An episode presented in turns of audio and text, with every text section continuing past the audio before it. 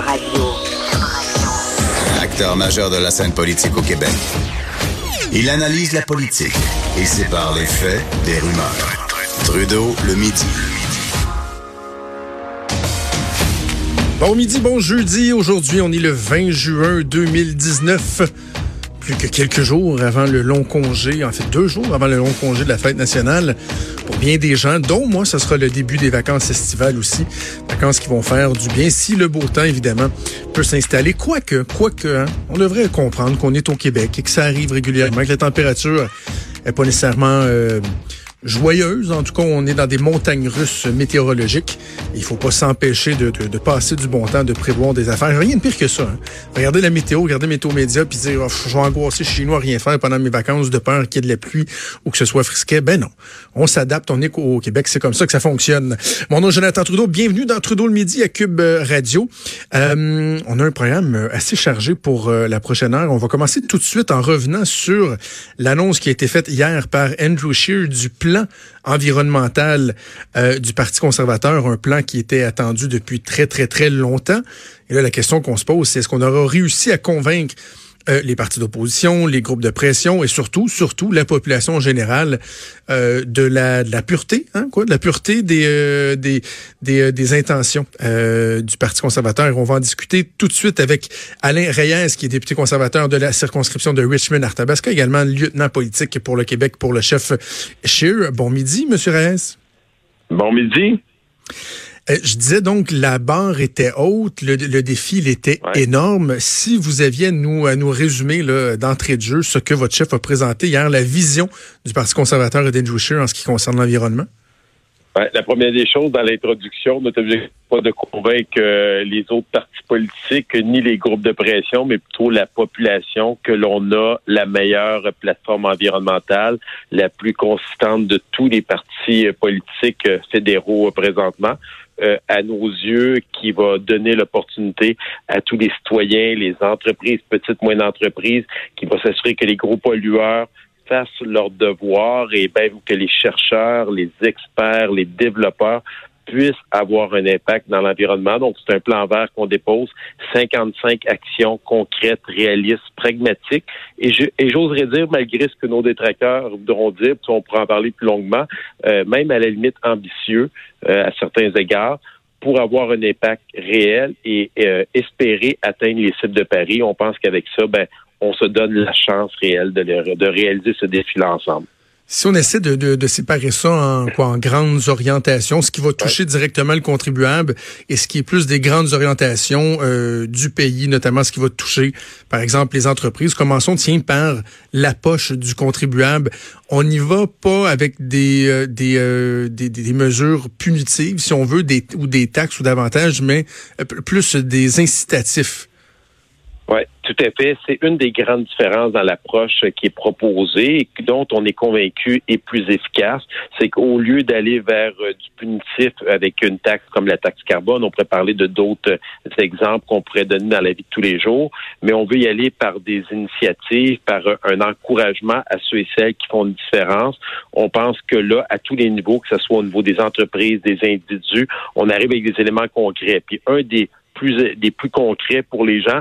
Puis je le dis souvent en riant, je l'ai dit lors de d'autres entrevues, c'est Stephen Guilbeault lui-même qui avait, lorsque j'étais maire, dit que c'était une belle initiative de permettre aux citoyens qui veulent poser un geste chez eux, exemple dans la rénovation de leur maison, mhm. pour être moins énergivores, pour faire un geste éco-responsable. Ben, comme gouvernement, on va donner un crédit d'impôt sur des travaux pouvant aller jusqu'à 20 000 dollars pendant deux ans pour stimuler ce secteur-là. Et euh, donc, c'est un exemple très simple. L'exemple au niveau des plastiques, on sait que c'est très populaire chez les gens. Les gens souhaitent poser des gestes concrets dans le suremballage. Donc, euh, c'est des mesures comme citoyens. Et comme entreprise, on veut voir plus loin. On dit les gaz à effet de serre, la réalité, c'est que c'est 1,6% des gaz à effet de serre mondiaux qui sont produits au Canada. Donc, on peut bien s'attaquer à tous les problèmes en tuant notre économie et en les surchargeant de taxes pour qu'ils soient moins compétitifs. Mais au bout de la ligne, si on ne travaille pas mondialement, en mettant en valeur nos succès et en les exportant, on n'aura pas d'impact sur l'environnement réellement. Donc, on dit les vraies choses, on ne se met pas la tête dans le sable et on pense qu'avec des mesures comme celle-là, ben, on peut euh, faire une différence au niveau des entreprises. On a, on instaure un fonds d'innovation de 1 milliard en partenariat avec l'entreprise privée.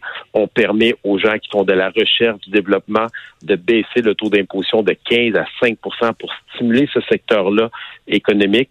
Et tout ça ensemble, on pense que ça peut amener des impacts positifs.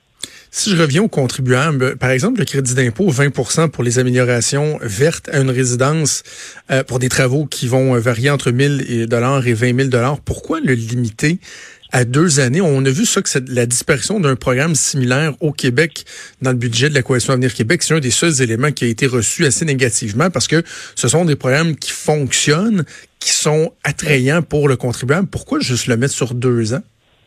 Certains diront que ça fait électoraliste. Bon, c'est ça. J'entends ce, commentaire-là. Premièrement, ça ne veut pas dire que ça ne sera pas reconduit par la suite, mais le, directeur parlementaire, ce qu'il a reconnu dans son dernier rapport qu'il a déposé la semaine passée, c'est qu'il fallait poser des gestes rapidement.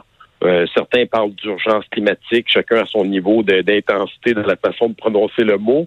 Mais si on veut que les changements se fassent et qu'on est conscient de ça, on dit donnons-nous deux ans pour s'assurer de stimuler ce secteur-là économique, créer un mouvement.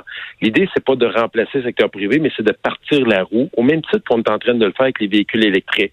Donc, euh, vous pouvez, vous pouvez imaginer que lorsque ça va devenir la norme, que les prix vont baisser au niveau de la production des véhicules électriques, les gouvernements vont tranquillement se retirer de ce secteur-là pour laisser place au libre marché de façon logique, c'est ce qui devrait arriver euh, au bout de la ligne. Donc, nous, ce qu'on veut, c'est de créer cet incitatif, de s'additionner aux autres programmes qui sont là. Cela étant dit, si après deux ans, on se rend compte que c'est efficace, que ça porte fruit, moi, je ne suis pas dans le secret des dieux, là, on n'est pas encore au pouvoir, mais il n'y a rien qui empêcherait qu'un tel programme se poursuive par la suite. Mais là, ce qu'on dit, c'est que de façon accélérée, on va mettre euh, l'emphase sur ce secteur-là pour que les citoyens puissent voir un impact directement dans leur quotidien en termes d'économie d'énergie, mais en termes aussi d'amélioration de, la qualité de vie euh, dans leur résidence. On parlait, M. Reyes, du défi de votre chef euh, Andrew Scheer de, de convaincre les gens. Bon, euh, on le disait, le but, c'est pas de convaincre les groupes de pression ou les autres partis politiques, mais n'empêche, souvent la réception va contribuer à ce que euh, les personnes qui sont dans, dans, dans, le confort de leur foyer, tiens, vont, vont, vont se faire une opinion sur la question. Je veux qu'on revienne à une entrevue qui a été effectuée ce matin dans l'émission de mon collègue Benoît Dutrisac avec Patrick Bonin de Greenpeace. Et ah. lorsqu'on parlait de, de scepticisme, voici ce que M. Bonnet. Ben, écoutez, si j'étais l'industrie pétrolière aujourd'hui, je serais très content de, de ce plan-là. C'est clairement une réponse aux demandes, entre autres, euh, du lobby pétrolier. Il n'y a rien là-dedans qui permet d'espérer que les conservateurs vont faire un virage ou commencer à se préoccuper sérieusement de la question climatique. Donc, c'est plutôt euh, un échec lamentable. Mais on est dans deux ligues complètement différentes lorsqu'on compare, entre autres, les libéraux conservateurs, je dirais même les autres partis qui ont montré, évidemment, beaucoup plus de vision environnementale, de, de plan de structuration de l'économie d'un point de vue climatique, mais d'un point de vue aussi transition pour créer des bons jobs, créer des emplois verts, durables, chose que les conservateurs semblent clairement pas vouloir faire. Patrick Bonin Greenpeace donc dit que vous avez fait plaisir au lobby pétrolier. Monsieur Reyes, est-ce que le lobby pétrolier a été consulté dans, euh, dans la rédaction de votre document? Pas à ma connaissance. Un, les gens qui ont été consultés M. Bonin est vraiment irrespectueux. Moi, je peux vous le dire. J'ai participé à certaines de ces consultations-là. C'est des scientifiques, c'est des groupes qui travaillent directement dans le secteur environnemental, dans l'économie de l'énergie, que ce soit dans le secteur du transport, dans le secteur de la construction. Ces gens-là, puis je trouve ça assez spécial quand je vois les attaques depuis hier de certains. J'ai écouté Alexandre Bouleris aussi du NPD qui disait un peu la même chose que M. Bonin honnêtement, c'est manquer de respect. Moi, je peux vous le dire, c'est des experts qu'on a consultés, qu'on est allé voir, et je vais vous donner des exemples. Mais juste deux petites choses sur M. Bonin. Greenpeace, qui est clairement pas notre public cible, on s'entend. Euh, M. Bonin a critiqué la plateforme avant même qu'elle soit connue de un. Donc, on l'a déposé à 5 heures. Il est, il, il est déjà parti en cabale dans tous les médias pour faire aller euh, ce qu'il avait à dire. J'aimerais lui dire que le Parti vert, qui est peut-être son penchant le plus près, son document, sa plateforme électorale, est sur, tient sur six pages avec 20 actions.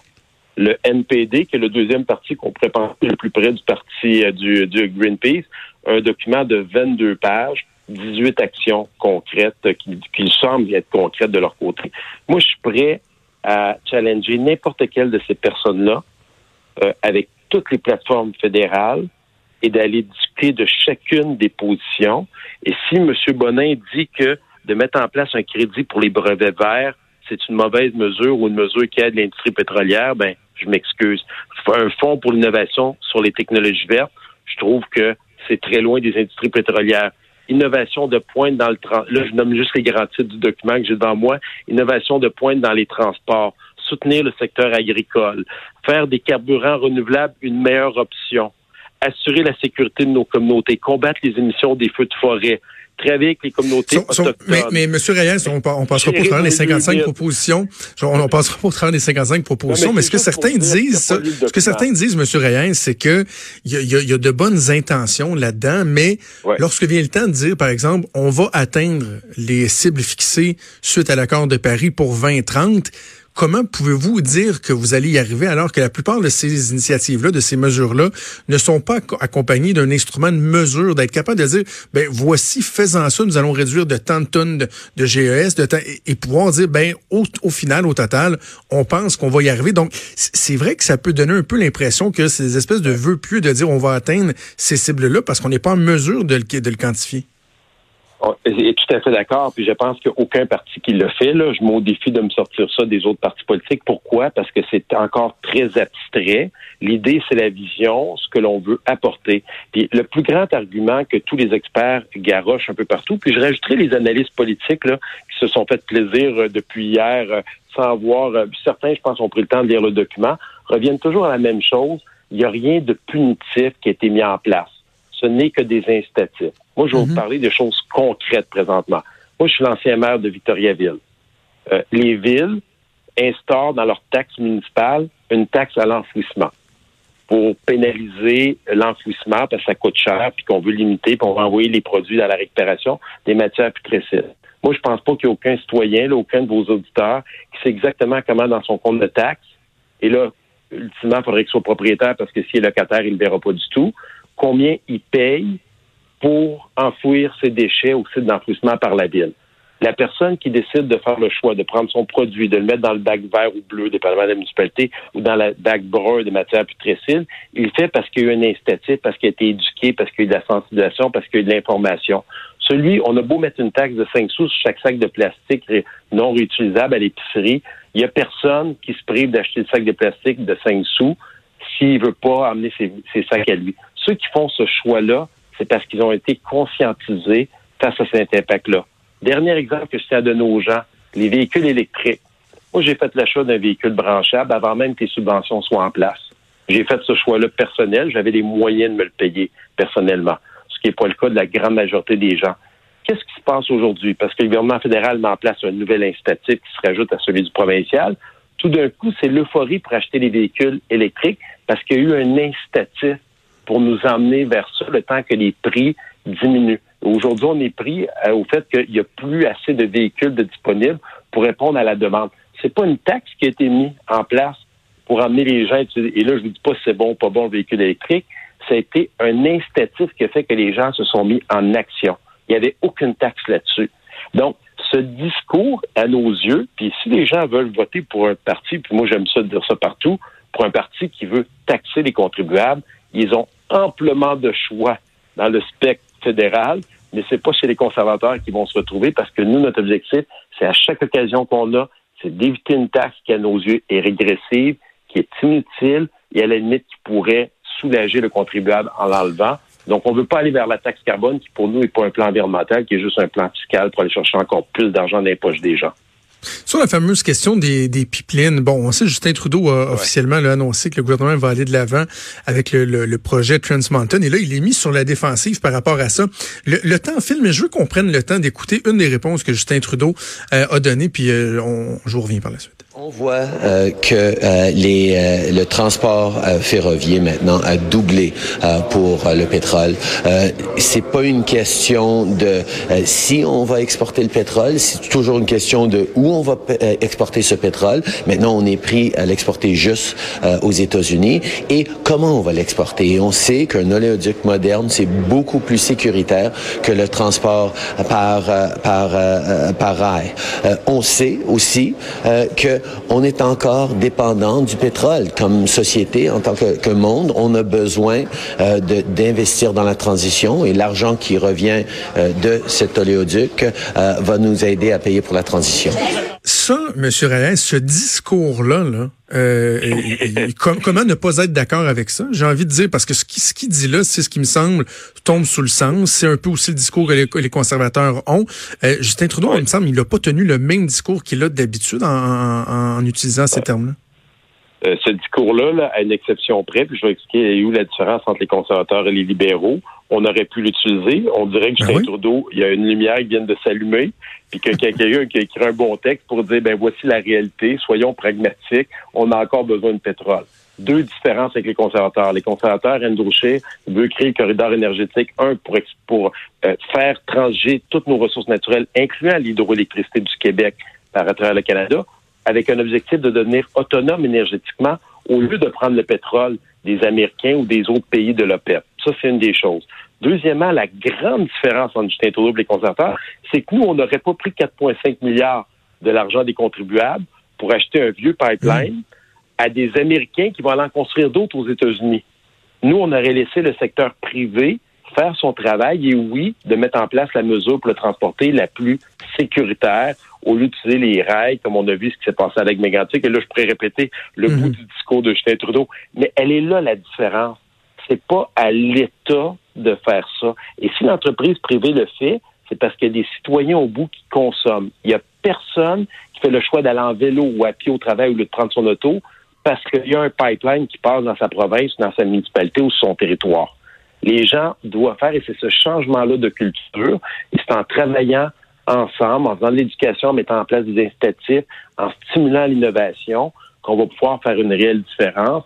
Et où la différence avec Justin Trudeau s'arrête, je le dis, c'est que lui, il a pris l'argent des contribuables, il a acheté un pipeline. Ça, c'est juste pour l'achat du pipeline, c'est pas l'expansion qui s'en vient. Et là, ben, il essaie de jouer sur les deux fronts au lieu de dire la vraie chose aux Canadiens, Canadiennes et aux Québécois, Québécoises.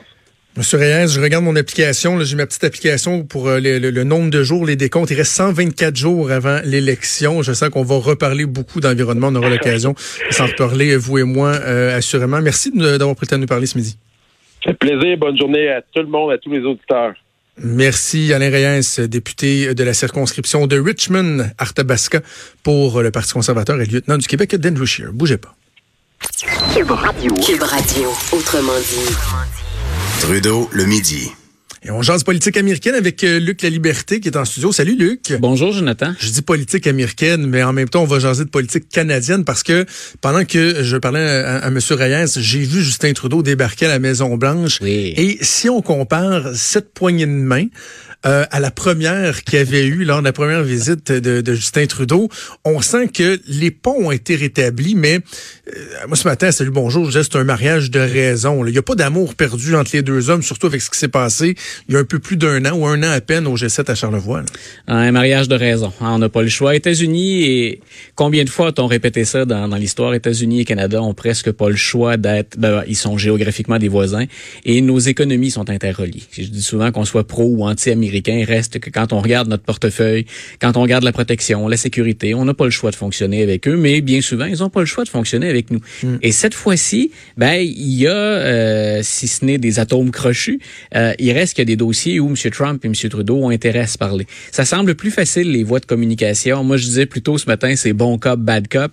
Euh, mais ça semble plus facile avec M. Pence. C'est le cas depuis le tout début. Le dialogue semble plus, plus clair ou à tout le moins plus poli. Il y a moins de tension. Puis on laisse à M. Trump le soin d'y aller de, gestes un peu plus fantasques ou de déclarations plus spectaculaires. Mais reste que là, avec les négociations entourant la, nouvelle mouture du, du libre-échange, de l'attente commerciale, puis quand on regarde ce qui se passe avec la Chine aussi, s'il y a un moment où les deux hommes pouvaient et devaient se rapprocher, c'est pratiquement maintenant.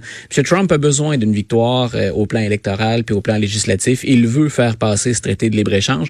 On a vu le Mexique bouger très, très rapidement dans ce dossier-là. On a vu à quel point Mme Freeland, M. Trudeau ici, euh, poussait très fort pour qu'on adhère également officiellement à, à, cette entente. Il restait les démocrates du Congrès. Et les démocrates la jouent, bien sûr, c'est très politique. On s'en va. On est déjà dans le cycle d'une élection présidentielle. Euh, il y a Mme Pelosi, bien sûr, qui fait valoir le fait qu'on est majoritaire du côté démocrate à la Chambre des représentants représentants. Puis M. Trudeau devrait rencontrer d'ailleurs Ben, Mme fait, Pelosi. Oui, oui, c'est ça, c'est à l'agenda. Il va Oui. la rencontrer cet après-midi. C'était justement ma prochaine question. Toi qui, qui suis ça de, de tellement près, le- la politicienne qui est Nancy Pelosi, une rencontre comme ça, bilatérale avec le premier ministre canadien, est-ce que ça peut apporter des, des, des, retombées, des dividendes? Est-ce que Justin Trudeau peut réussir à la convaincre ou c'est une politicienne qui, qui, garde le cap et qui, même si elle est le premier ministre du, Canada qui va lui faire des beaux yeux et lui chanter les louanges de cet accord-là, elle ne pliera pas du tout? ou- Euh, pas du tout, j'irai pas jusque-là, parce que les démocrates, plusieurs d'entre eux sont prêts à signer. Ils ont vu d'ailleurs le- leurs principales hésitations, c'était pas avec le Canada, c'est les lois, euh, les lois du travail au, au Mexique. On voulait une meilleure protection pour pour les travailleurs. Donc, on, on a dit le Mexique a bougé de ce côté-là. On a apporté des modifications. Puis, je pense que pour plein de gouverneurs aux États-Unis, donc plein de représentants à la Chambre des représentants, il y a des États qui ont tout intérêt à signer la nouvelle mouture de l'accord. C'est pas des changements qui sont dramatiques. Hein, on le dit, c'est pas une victoire totale, écrasante de Donald Trump, mais normalement, ça fait le travail pour un grand nombre de représentants. Et pour M. Trump, il peut toujours, comme il le fait à sa façon coutumière, y aller d'une courte victoire pour dire, regardez, j'ai triomphé. La méthode forte, hein, la méthode, je vous négocierai de meilleures ententes parce que je suis un homme d'affaires. Il peut aller de l'avant avec ce message-là. Est-ce que les démocrates ont intérêt à prolonger le supplice encore un peu parce qu'on est en année électorale? Ben, là, c'est ce qui reste à, à voir. Mais je serais, je serais étonné que Mme Pelosi réserve pas un bel accueil à M. Trudeau. Euh, ils ont intérêt à travailler ensemble. Le gouvernement canadien, bien souvent, d'ailleurs, va passer plus par le Congrès et la Chambre des représentants que le président américain. Tout ce qui est question budgétaire, c'est le législatif qui a le gros bout du bâton là-dedans. Bien entendu, le président, symboliquement, entre autres, il est incontournable. Alors, j'ai hâte de voir ce qui, ce qu'il va advenir. Mais moi, je pense qu'on va avoir une réponse très, très polie de Mme Pelosi. Et c'est dans l'intérêt d'à peu près tout le monde ces jours-ci d'adhérer à l'accord. Sauf, bien entendu, si on veut jouer encore une partie de bras de fer politique et refuser à tout prix, ne serait-ce qu'une courte victoire à Donald Trump. Des fois, plus euh, des, des événements se passent loin, euh, plus on, on, on s'en soucie guère, là, ou pas assez. Ouais. Je veux qu'on parle ensemble de, de l'Iran, parce Ouais. que les tensions sont de plus en plus importantes. Là, corrige-moi si je me trompe, j'ai vu ça passer rapidement ce matin, mais là, il y a un drone américain qui aurait été abattu par les troupes euh, iraniennes. Euh, je sais pas si c'est vu comme étant une agression, je Ouais. sais pas si les Américains respectaient le territoire, etc., mais euh, vraiment, on sent que de jour en jour, la tension augmente. Euh, quelle est ta lecture de la situation? Puis qu'est-ce qu'on peut prévoir? là? Jusqu'où ça peut aller? Écoute, je, puis pour nos auditeurs qui s'intéressent à ça, d'abord, pourquoi on en parle peu aux États-Unis? Parce qu'en politique étrangère, c'est rarement ça qui va faire pencher la balance. À moins d'un événement comme le 11 septembre, où là, on s'est rangé derrière George W. Bush. Habituellement, c'est l'économie, c'est les questions sociales, c'est des questions légales, mais de politique intérieure qui vont prendre le pas, qui vont dicter la victoire bien souvent, qui vont orienter, en tout cas, les principaux débats, et c'est ce qui intéresse les Américains. En politique étrangère, ça devrait quand même, ces jours-ci, les inquiéter. Il n'y a pas une journée depuis une dizaine de jours qui se passe sans qu'on hausse toujours le ton un peu plus. Euh, cette, cette attaque-là contre le drone américain, c'est carrément une réaction au geste des Américains de dépêcher 1000 hommes de troupes de plus au Moyen-Orient. Euh, si tu regardes également du côté de l'administration Trump, ce qu'on dit par rapport à l'Iran actuellement, c'est Al-Qaïda est là. Et on se demandait, mais pourquoi le président Trump ou pourquoi l'administration revient avec l'idée que Al-Qaïda est en Iran? Euh, depuis quand, sur la carte, on a prêté attention à, à Al-Qaïda associé à l'Iran? Euh, dans, dans cette perspective-là? C'est qu'on se qu'on prête comme intention, et c'est majeur à l'administration Trump, c'est de vouloir intervenir militairement contre l'Iran. Et la façon de le faire sans accord du Congrès, c'est d'invoquer une vieille loi qu'on a votée pour faciliter le travail de George W. Bush après le 11 septembre 2001. C'est-à-dire que tout pays qui aurait contribué à mener une attaque contre les États-Unis ou tout pays qui hébergerait, qui aurait sur son territoire ou est protégé donc des gens qui ont contribué aux attaques du 11 septembre 2001, le président pouvait répondre militairement sans autorisation du Congrès. Alors on va loin, c'est vraiment tirer l'élastique, mais alors là très loin, mais on prête cette intention-là actuellement. Ça veut dire que si on décode le message un tout petit peu, puis il faut pas chercher très loin, euh, on serait prêt à intervenir. Parce que, évidemment, je, je veux pas l'air de quelqu'un qui minimise Non, les questions relié à l'armement nucléaire, mais c'est ça qui est au, cœur de ça. Je veux dire, on n'est pas dans, ben, dans une nécessité. Ça et, ça et tout l'équilibre de la région, Jonathan. C'est là où ça devient complexe, puis où c'est très volatile, c'est qu'il y a beaucoup de joueurs à contrôler dans ce dossier-là. Il y a bien sûr au, premier chef, il y a le président américain, puis euh, le leader suprême iranien. Donc, on, on est, c'est un chef religieux, on l'oublie mm. souvent, là, qui a le dernier mot dans, dans la balance. Donc, euh, c'est là où on se dit, ben, jusqu'à quel point peut-on se fier sur le caractère raisonnable ou rationnel dans un dossier qui est très, très, très chaud. Mais en même temps, il y a tout ce qui a rapport au pétrole. Dans ce coin-là, on a vu, par exemple, les attaques contre les navires, c'est que ça se passe dans le détroit d'Ormuz. Et une des choses qu'on craint, bien entendu, c'est que l'Iran intervienne dans ce dossier-là. Et si l'Iran intervient, ben, quand on attaque dans cette portion-là, dans la mer d'Oman, c'est l'autoroute du pétrole, ni plus ni moins. Donc, il y a un grand nombre de pays à ce moment-là qui deviennent très, très concernés, de très proches, puis ça devient très difficile de contrôler ou de rassurer tout ce beau monde-là en même temps. Et c'est là où je répète, c'est le qualificatif que j'utilisais tout à l'heure, mais c'est là où on dit c'est particulièrement volatile. Euh, est-ce qu'on peut, est-ce qu'il peut y avoir une erreur de lecture ou d'interprétation des volontés de l'autre partie et que ça parte et que ça nous échappe soudainement? Euh, je rappelle des interrogations qu'on avait sur le président Trump, hein, qui est supposément entouré, entre guillemets, d'adultes, euh, mais on avait dit le président Trump, lui faites-vous confiance quand il est question d'armes nucléaires, quand, c'est, quand il est question du rôle de commander-in-chief, il a étonné déjà dans certains dossiers, sans qu'il y ait toujours des conséquences dramatiques à court terme. Dans ce cas-ci, on se demande euh, à partir de quand il joue le jeu d'être impulsif et il joue le jeu de hausser le ton et à quel point est-ce qu'il peut réagir parce qu'il se sent personnellement attaqué dans ce dossier-là. Donc tout ça est sur la table présentement et c'est un des dossiers sur lequel je lis le plus régulièrement. C'est parce que ça, ça, devient une espèce de poudrière là, avec ah, tous les pays qui sont impliqués, tous les intérêts qui sont tellement. Euh, c'est effectivement, tu le dis, hein, il y a, c'est ce que j'expliquais tout à l'heure, il y a l'Iran et les États-Unis, mais au-delà de ça, à partir du moment où vous bougez une pièce sur l'échiquier dans, mm. dans, dans, cette zone-là, qui peut prévoir et prédire où ça va s'arrêter? Comment chacun des pays interpellés, alliés de chaque côté, va réagir? Euh, moi, je préférais que le ton baisse un peu et qu'on vienne à des possibilités d'échange et de discussion. OK. En une minute, euh, rapidement, Joe Biden est-ce que, est-ce que Good Old Joe a, a gaffé? je, je, rigole parce qu'il fallait s'attendre à ça de Joe Biden. Un peu comme M. Trump, quand il lit son télésouffleur, tout va bien. Oui. Puis il, il s'exprime bien, M. Biden, il peut être très drôle. À partir du moment où il quitte le télésouffleur, c'est là où souvent il se met le pied dans la bouche. Et il voulait montrer cette semaine à quel point sous une présidence Joe Biden, ce serait beaucoup plus facile pour les démocrates et les républicains de se parler. Et là, il a dit, ben oui, mais en montant, quand j'étais au Sénat, on était capable de faire ça. J'ai même travaillé avec des ségrégationnistes. Et là, il a cité deux noms d'individus, mais d'individus qui s'exprimaient au sujet des Noirs en les traitant de nègres. Alors, on a dit, est-ce que c'est le bon exemple, monsieur, monsieur Biden? Est-ce que de dire que vous pouvez travailler avec n'importe qui, c'est forcément bon de travailler avec n'importe qui? Il y a personne qui pense que Joe Biden est un raciste. Ce qu'on nous dit, puis ce qu'on, ce sur quoi on va jouer, c'est ce qu'on s'était déjà mentionné tous les deux. Est-ce qu'il est d'un autre temps, d'une autre époque? Est-ce qu'il est pas... Euh, ce qu'il n'est pas bien souvent le responsable de ses propres malheurs. Ben, dans ce cas-ci, en tout cas, c'est euh, depuis deux semaines, il nous en a fourni des exemples sur la question de l'avortement la semaine dernière et là, sur cette possibilité d'améliorer les, les, les, échanges sous Biden, mais avec, grosso modo, entre guillemets, n'importe qui.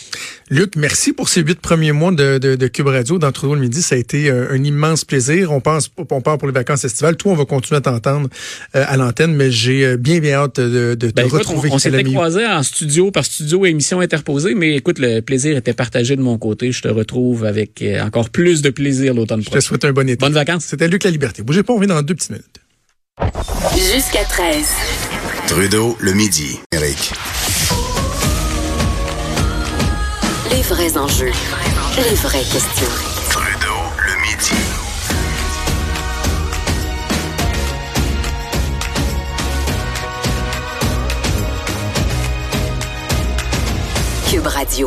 Le gouvernement de François Legault, le gouvernement de la CAQ qui vient tout juste, il y a quelques jours à peine, de faire euh, adopter le controversé, le fameux projet de loi 21 sur la laïcité, qui va faire en sorte que les personnes en position d'autorité, hein, les juges, les policiers et les enseignants enseignantes ne pourront arborer de signes religieux. Évidemment, on se dit, est-ce que c'est la fin de cette, de cette saga qui aura duré 12 ans, le, le, débat entourant les signes religieux au Québec?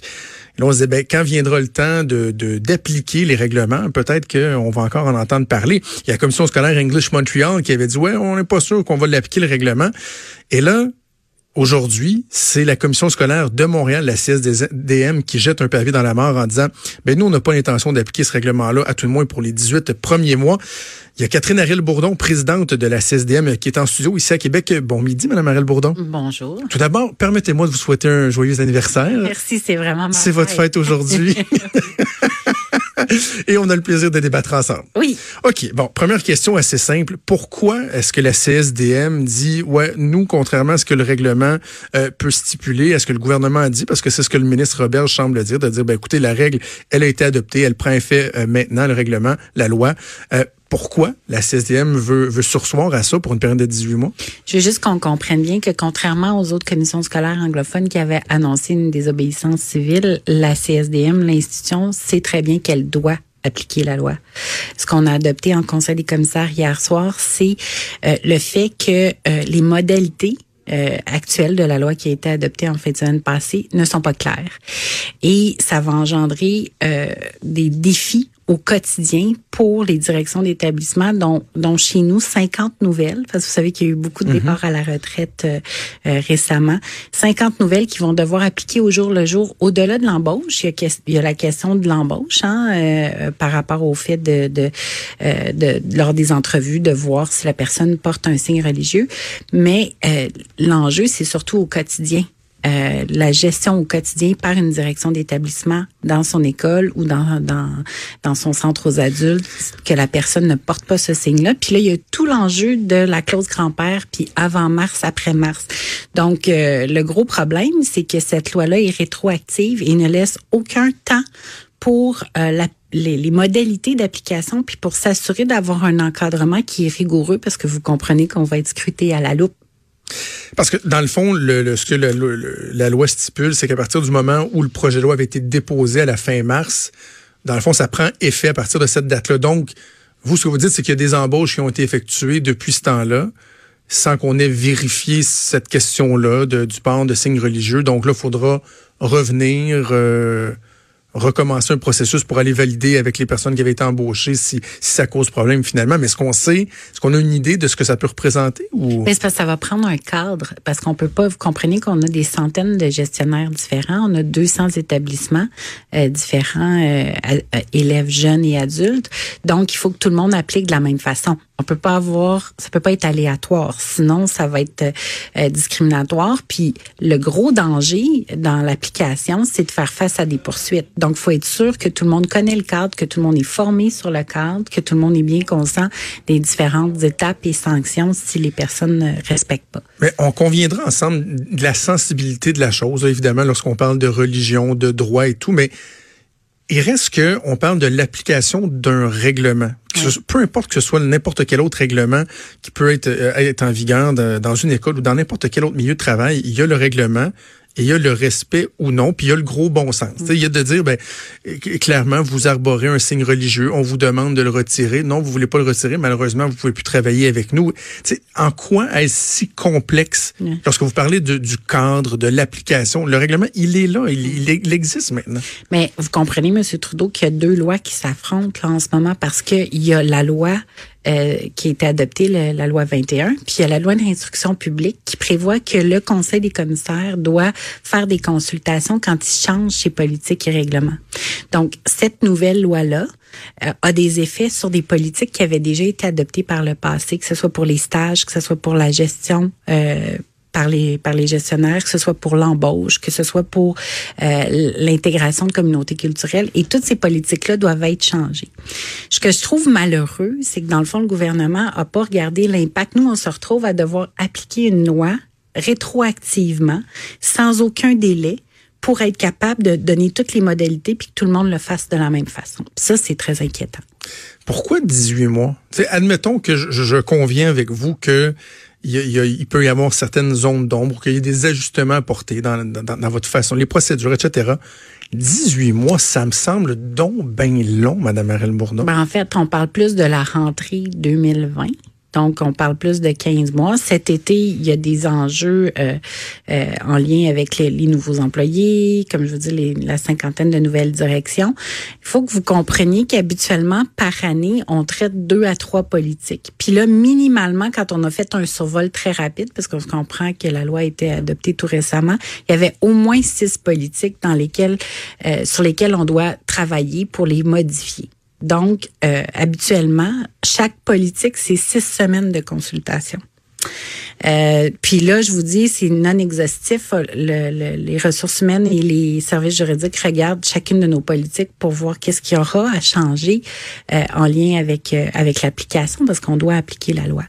donc, si ça prend moins de temps, tant mieux. Mais hier soir, le Conseil des commissaires s'est dit, nous, on veut pas euh, on veut être démocratique. Puis normalement, selon la loi de l'instruction publique, on doit consulter. Puis quand tu parles de consulter, c'est les comités de parents, les syndicats, les associations, nos conseils d'établissement, parce qu'en ce moment, on reçoit beaucoup de courriels de parents et d'enseignants inquiets par rapport à l'application de cette nouvelle loi-là. D'ailleurs, il y en a qui sont venus au conseil hier soir.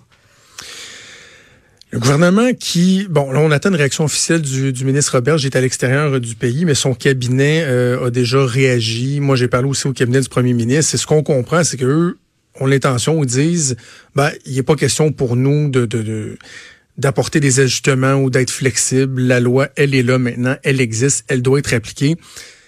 Si le ministre Robert, je vous dis, Madame la Présidente, je, je vous entends, là, mais non, ça doit être appliqué.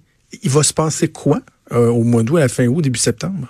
Ben là, je ne vais pas présumer de ce que le ministre Roberge va nous dire ou le ministre Jolin Barrette, euh, euh, parce que c'est à eux, dans le fond, de nous, de nous faire concrètement connaître. Mais un des enjeux, là, M. Trudeau, c'est que on n'a pas été invité en commission parlementaire, puis ça faisait partie de notre mémoire, toutes ces problématiques-là d'application, de formation des gens, d'avoir des modalités claires pour être sûr que tout le monde allait appliquer la même chose, parce que nous, on peut se retrouver avec des poursuites judiciaires. D'ailleurs, dès lundi, il y a euh, des euh, une avocate qui a déposé euh, pour une étudiante en, en, enseignement en ce moment. je ne sais pas quelle commission scolaire cette personne-là fréquente, mais euh, nécessairement, si elle est dans son parcours scolaire, elle va faire des stages. Donc, nous, on a l'enjeu des stages aussi. Le port du signe religieux pendant les stages, est-ce que c'est accepté ou pas versus du personnel, parce qu'un stage, est-ce que c'est considéré de la même façon qu'un qu'un enseignant? Et euh, donc, nous, on va, on va vivre avec les poursuites qu'on va avoir, quelle que soit la poursuite, que, que ce soit en lien avec, euh, avec la loi 21 ou avec l'application de la loi 21 ou des sanctions qui vont avoir été données par euh, nos gestionnaires. Mais en même temps, vous êtes, je, je sais que le terme sonne péjoratif, mais des créatures du gouvernement. Donc, si vous appliquez ce que le gouvernement édicte comme loi, et que vous êtes poursuivi, ben c'est de la faute au gouvernement. Mais ça serait fun que ce soit le gouvernement qui paye aussi, parce que sinon, c'est nos élèves qui sont brimés financièrement. Parce que jusqu'à maintenant, dans toutes les poursuites judiciaires qu'il y a eu par le passé, y compris le recours collectif sur les frais chargés aux parents, c'est très récent, chaque commission scolaire a dû payer, puis dans notre cas, ça a été des millions de dollars. Je reviens à la question. S'ils disent non, on fait quoi?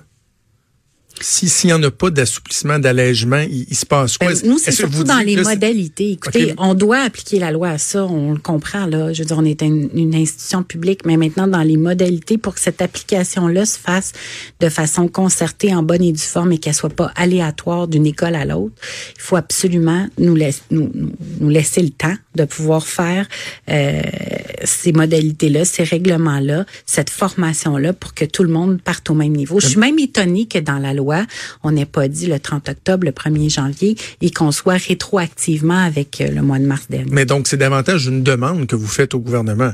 Parce que s'ils disent non, il n'y en a pas, vous n'aurez pas le choix. Vous venez de dire, vous avez répété, vous allez appliquer le règlement. Vous voulez pas faire comme euh, la commission scolaire English Montreal qui prône carrément la désobéissance civile en disant, ben nous on respectera pas la loi.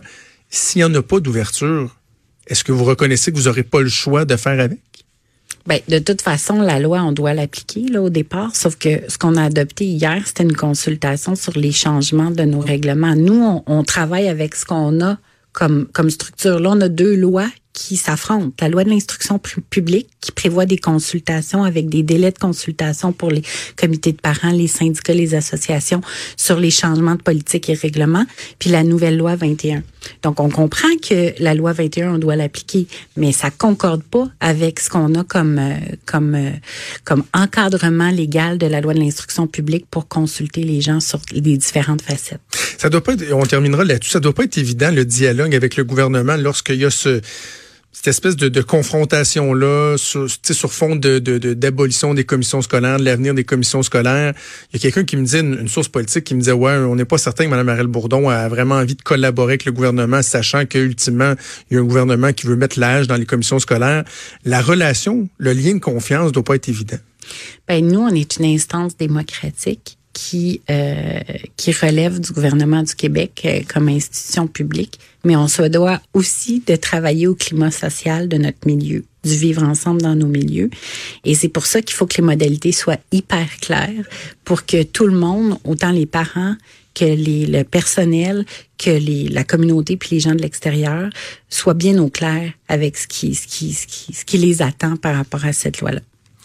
Donc, on résume en terminant, il n'y a pas de désobéissance civile. Si moi, ce soir, j'essaie d'expliquer l'actualité à mes enfants, j'aurais pas à leur dire qu'il y a la plus grosse commission ben, scolaire au Québec qui font la désobéissance civile comme... Ça fait plus la une quand on parle de désobéissance civile, mais la résolution d'hier soir, c'était pas ça. La résolution d'hier soir, c'était de consulter les gens et d'avoir un temps pour les modalités de changement, ce qui n'est pas prévu dans la loi actuelle. OK. Ben, je suis content de vous, l'entendre le dire parce que moi, c'est cet aspect-là, qu'on puisse questionner, euh, remettre en doute, vouloir même aller explorer l'aspect légal pour euh, tester des, des, lois ou quoi que ce soit. J'ai aucun problème avec ça. On est dans, on est, dans une démocratie, mais lorsqu'il y a des institutions qui vont prôner la désobéissance civile, qui vont dire, ben nous, ce que le gouvernement fait, on s'en fout un peu, comme English Montreal va le faire, là, je me dis, ben il y a un problème. Là. Il y a, il y a, il y a, ben, du côté anglophone, je suis pas une spécialiste euh, juridique, mais ce que j'ai compris, c'est qu'ils ont une clause sur l'embauche de leur euh, comme minorité dans euh, ils ont une clause qui leur permet d'embaucher le personnel, ce qui n'est pas le cas du côté francophone. C'est ça. Mais là, ils pourront débattre devant les tribunaux, mais on réglera pas le cas de English Montreal, vous et moi ensemble.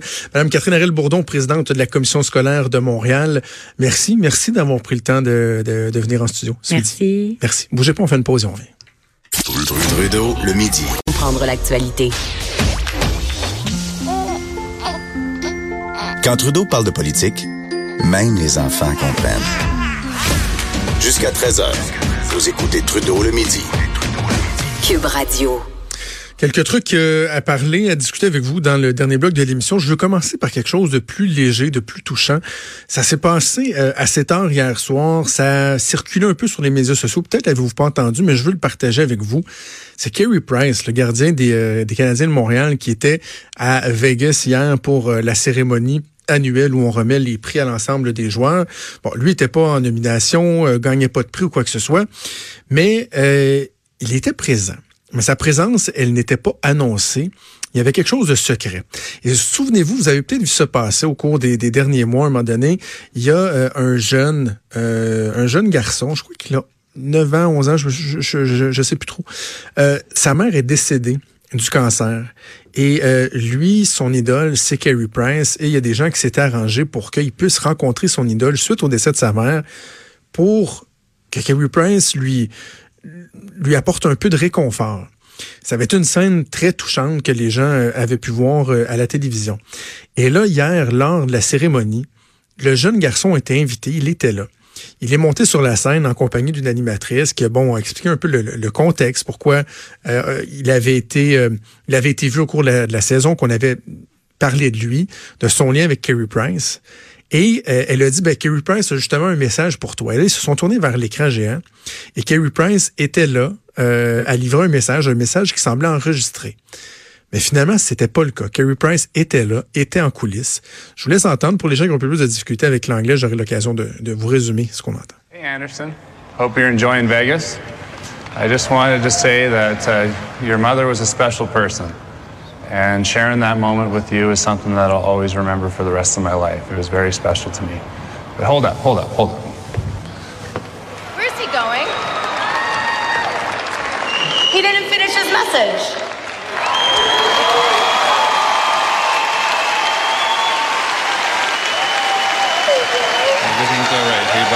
Everything's okay, right?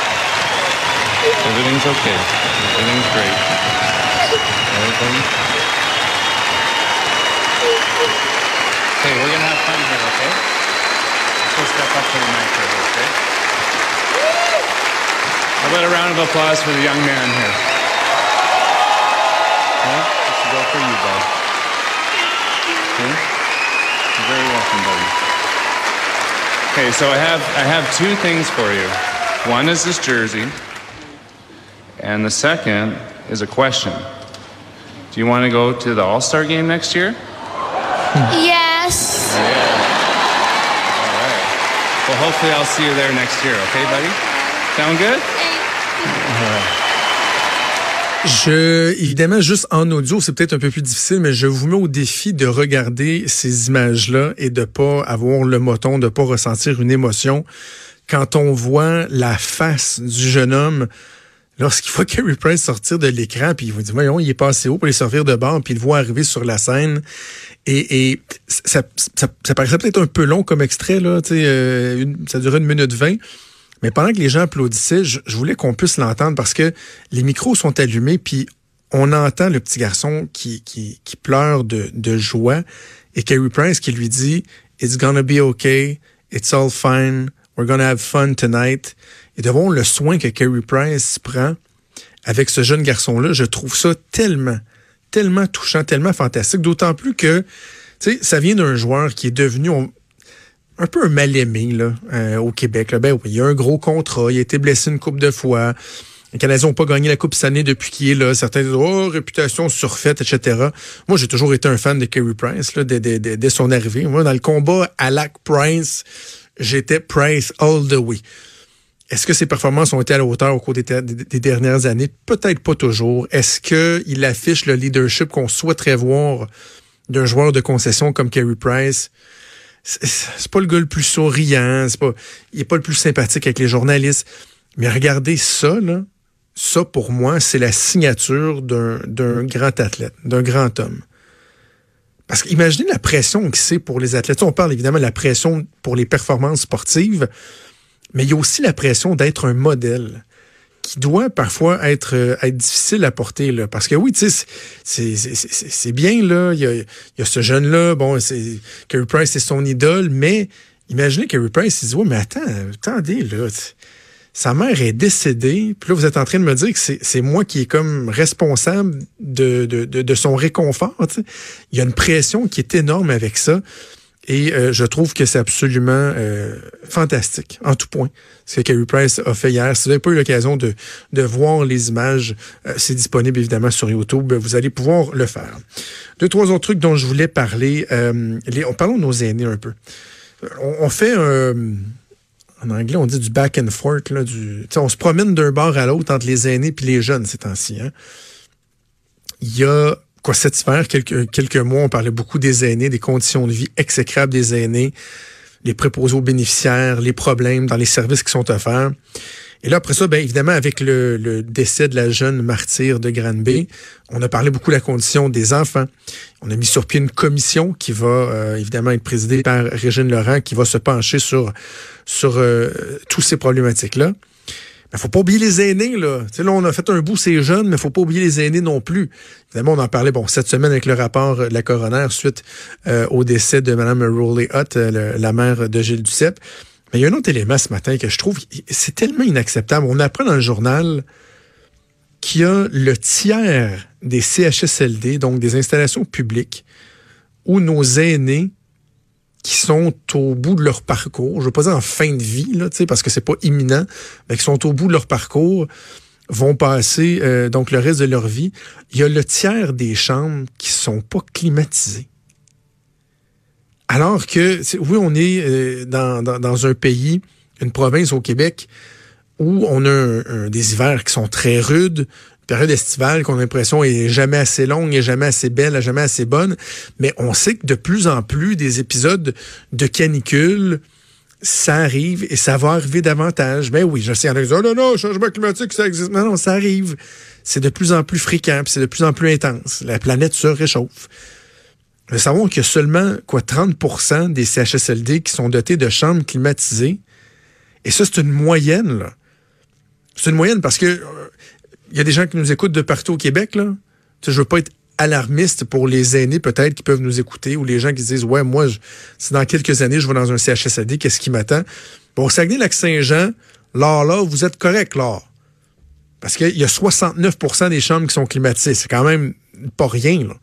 en Mauricie tiens vous êtes à Trois-Rivières vous nous écoutez c'est 61% donc on est pratiquement à deux chambres sur trois qui est climatisée mais là vous allez dans d'autres régions les Laurentides 13% Montérégie S, 10% la Gaspésie, 8% et la région qui euh, gagne la palme de la médiocrité, c'est la région de la Chaudière-Appalaches. Seulement 5% des chambres qui sont climatisées. C'est épouvantable quand on pense à des aînés qui euh, sont dans une chambre, souvent avec une mobilité réduite ou carrément inexistante, qui sont pognés pour endurer des chaleurs de ce type-là et que certains vont même carrément en mourir. Comment on fait pour accepter ça? Comment on fait pour accepter ça? Oh, on parle de désuétude des, des bâtisses. Ben, changez-les, les bâtisses, bordel. Qu'on les fasse, les changements, là.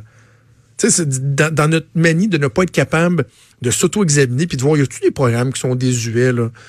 Tu sais, puis à, à, voir, ben, on pourrait peut-être réaménager certaines dépenses parce que non, dès qu'on fait une dépense au Québec, c'est pour toujours.